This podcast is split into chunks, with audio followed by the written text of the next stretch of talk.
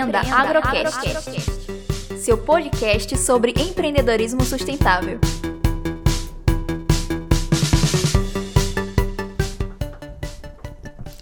Oi, gente, eu sou a Milena Santos do programa Empreenda Agrosustentável e o nosso entrevistado de hoje é o professor Matheus Filizola. É, professor, seja muito bem-vindo. Né? Inicialmente, a, gente agradece desde já a sua participação e eu gostaria que de início é, o senhor se apresentasse para os nossos ouvintes. Legal, Milena. Primeiro, obrigado pela participação, né? o Diego aqui também. Acho importante esse convite agradecer ao professor Sandro Holanda pela, pela lembrança. É, eu sou professor do Departamento de Comunicação Social, né, com habilitação em Publicidade e Propaganda, já há 10 anos aqui na universidade. Estou ligado também a dois programas de pós-graduação, que é o PPG Com e o PPG CI. E também, atualmente, eu coordeno um laboratório de empreendedorismo e inovação aqui da universidade, que foi fundado em 2016, que é o chamado LEI, Laboratório de Empreendedorismo e Inovação. Ok, professor. Hoje também contamos com a presença do Diego né, Vidal, um dos organizadores do programa. Bom, é, professor, explica pra gente o que seria uma startup. Legal. Uma startup é uma empresa disruptiva. Né? Uma startup é, é uma empresa ou uma ideia que está nascendo. Tá? Ela está no momento ainda de iniciação, né, ideação, como a gente chama. É, e normalmente ela é fundada por um time de pessoas interdisciplinares, né, que tem, na verdade, um, um objetivo que seja comercial ou um objetivo que seja social, é, de tentar transformar é, uma, um modelo de negócio tradicional em algo realmente inovador é um modelo novo de negócio. Né? São empresas que são escaláveis, ou empresas ou times, ou institutos, ou ONGs, ou OCIPs, que sejam escaláveis, replicáveis, né? e que de alguma maneira eles dialoguem com todo esse universo é, da tecnologia, da convergência midiática, enfim, todos esses aspectos. Falou sobre grupos, é, o senhor falou sobre grupos de de, de trabalho, né, no sentido. E o que se encaixa, qual o perfil que se encaixa no startup, nos grupos de pesquisa, por exemplo, da universidade. Se tem uma, uma aproximação, se tem uma possibilidade de quem trabalha em grupos e em pesquisas. Legal. E essa relação grupo de pesquisa é, com startups ou spin-offs, né? É, porque aí já seria um, um conhecimento mais voltado para a área pesquisa mesmo, científica é, essa relação ela, ela, ela, é sempre bem, muito bem-vinda. Né? Os pesquisadores que são teóricos em determinados assuntos também conseguem pegar a teoria e fazer a aplicação dela a partir de pesquisas aplicadas. Esses grupos de pesquisa eles dialogam aqui na universidade, né? Com a gente tem dialogado com outros grupos, a gente também tem dialogado com o Centro de Empreendedorismo, que é outro ponto importante, né? A coordenação do professor Augusto, que ele de núcleo vira centro agora, né? Então é, é um trabalho importante. Ele dialoga também os grupos de pesquisa com as empresas júniores, dialoga com todo o movimento empreendedor né, dentro da universidade, que é um movimento que eu diria que é um movimento recente, não é algo tão, tão, é, tão antigo assim, mas que tem dado frutos legais. E qual a diferença, professor, entre as startups e os modelos de negócios tradicionais?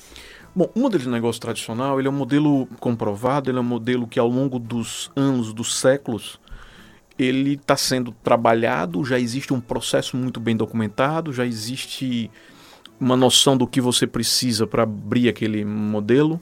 Ou seja, para que eu é, instale uma ONCIP, uma ONG, o que é que eu preciso fazer? Já existe um, todo um, uma, uma, quantidade gigante de documentos que você tem que correr atrás, um planejamento estratégico que você tem que desenvolver, é a mesma coisa do empresa, né?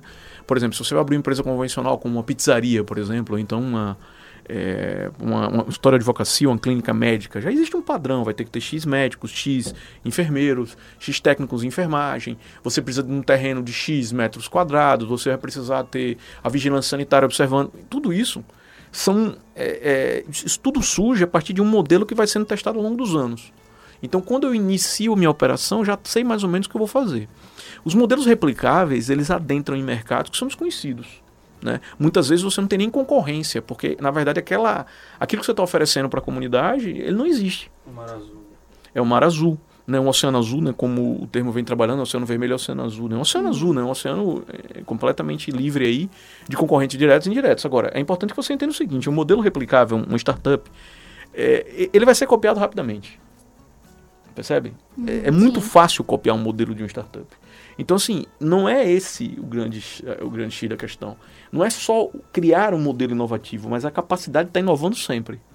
Essa que é a grande questão. Por exemplo, quando a gente pensa num grande modelo de, de, de startup, que foi startup, hoje já não é mais, o Google. O Google é exatamente isso. É claro que tem todo o viés aí ideológico, as pessoas dizem que não querem, porque o Google controla a nossa vida, tem toda essa história. Mas o que o Google fez de 97 para cá, ele tem feito o quê? Observado o mercado e está oferecendo soluções cada vez mais óbvias para as pessoas. Né? enfim, aí você tem vários exemplos. Ok. E, professor, qual seria então o melhor momento de se começar uma startup? Agora. É melhor momento de você começar a startup, principalmente nesse momento que a, que, que a sociedade está vivendo. Né? A gente tem um, é, o empreendedorismo está sendo observado de forma transversal, de forma direta, em N editais por aí. Né? Editais de organizações não governamentais internacionais, editais públicos. O tema empreendedorismo é um tema muito caro hoje, é um tema muito importante. Então, é, ter uma ideia empreendedora e montar uma startup, é um, esse é o momento certo, é começar agora. Tá? A universidade é um ambiente. Porque a universidade, a grande, a, acho que a grande sacada de você montar uma startup dentro da universidade é porque aqui você não está no momento de errar. Percebe? E, e, isso é que é o grande momento, é o grande barato de você montar dentro da universidade. Por quê?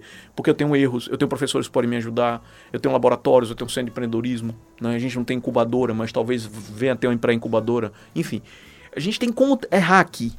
Tem acesso a um conhecimento técnico também, né? Passado pelos professores, como o senhor mesmo falou. Exato. Tem um conhecimento técnico, tem um conhecimento prático também, que eu acho que o Centro de Empreendedorismo está trazendo muito isso. Uhum. Tem pesquisas que são pesquisas é, é, é, também aplicadas. Né? A gente vem desenvolvendo uma pesquisa aplicada lá, voltada para o empreendedor do Baixo São Francisco. Né? Enfim, a gente tem vivenciado algumas situações.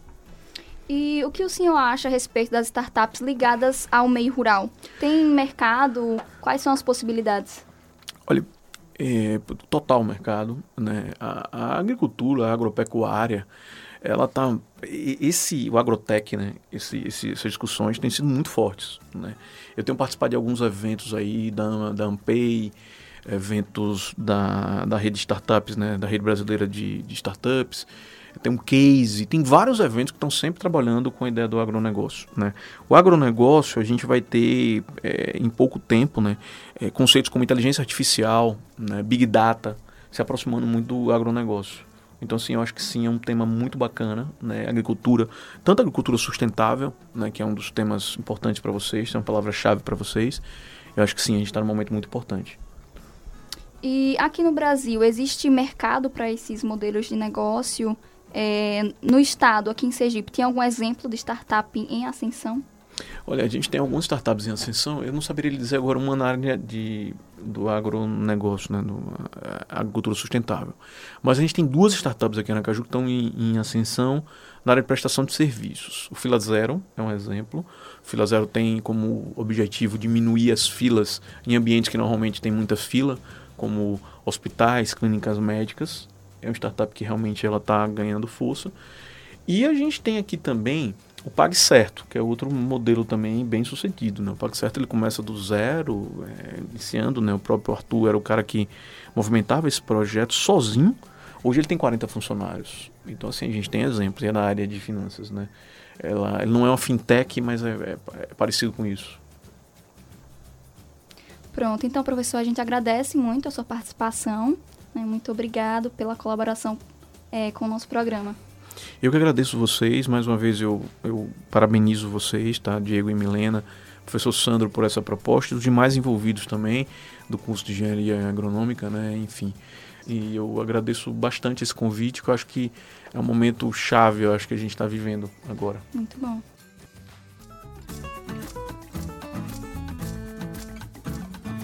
Empreenda, Empreenda Agrocast. Agrocast seu podcast sobre empreendedorismo sustentável.